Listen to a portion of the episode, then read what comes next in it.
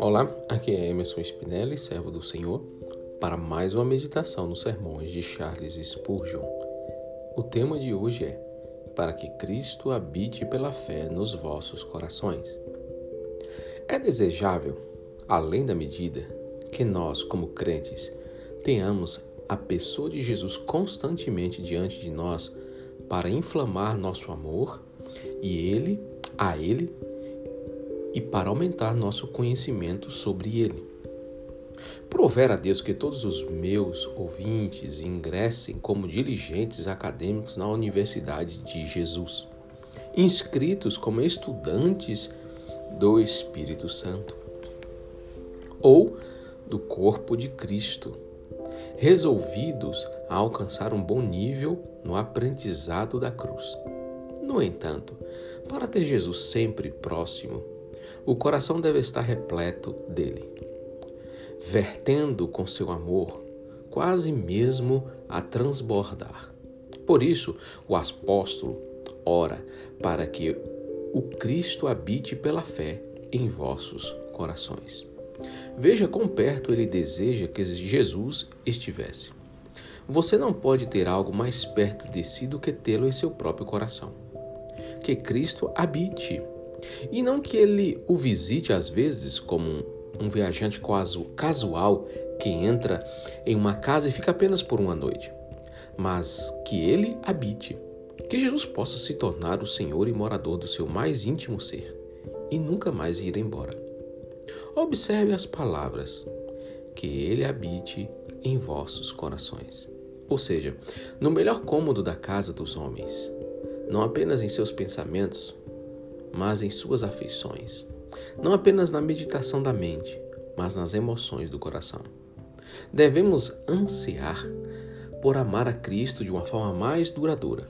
Não amor que se inflama e depois morre na escuridão de algumas brasas, mas uma chama constante, alimentada por combustível sagrado, tal como o fogo sobre o altar que nunca se apagava.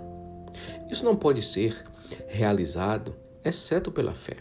A fé deve ser forte, ou o amor não será fervoroso. A raiz da planta deve ser saudável, ou não podemos esperar que a flor seja doce. A fé é a raiz do lírio, e o amor é a sua flor.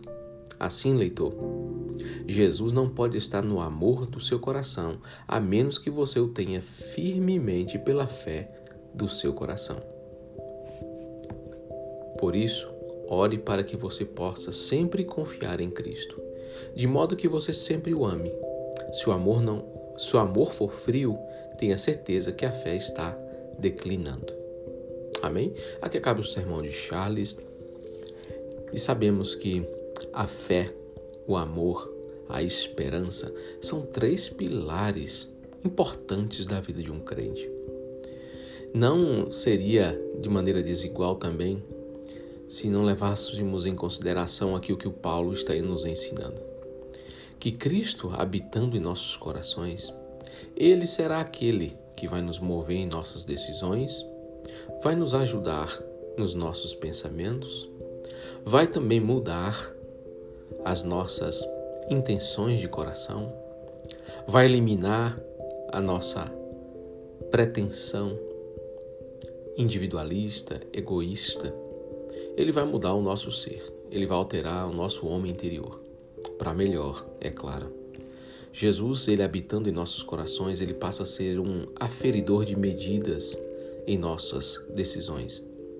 Ele começa a pesar aquilo que é importante, aquilo que não é, para o reino dele.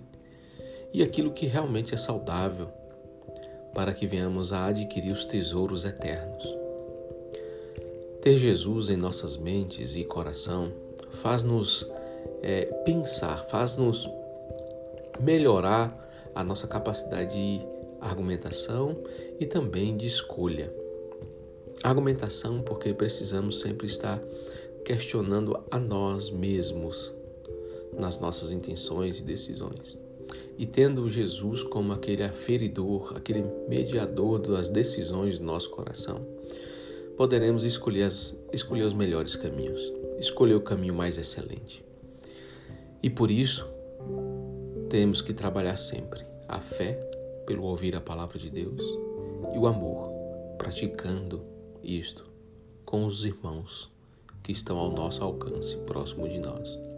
A fé e o amor é que nos move a estarmos experimentando o melhor de Jesus em nossas vidas, escolhendo os melhores caminhos, elevando nossos pensamentos ao Senhor, projetando, projetando coisas nobres, fazendo com que nosso homem interior seja transformado de dentro para fora.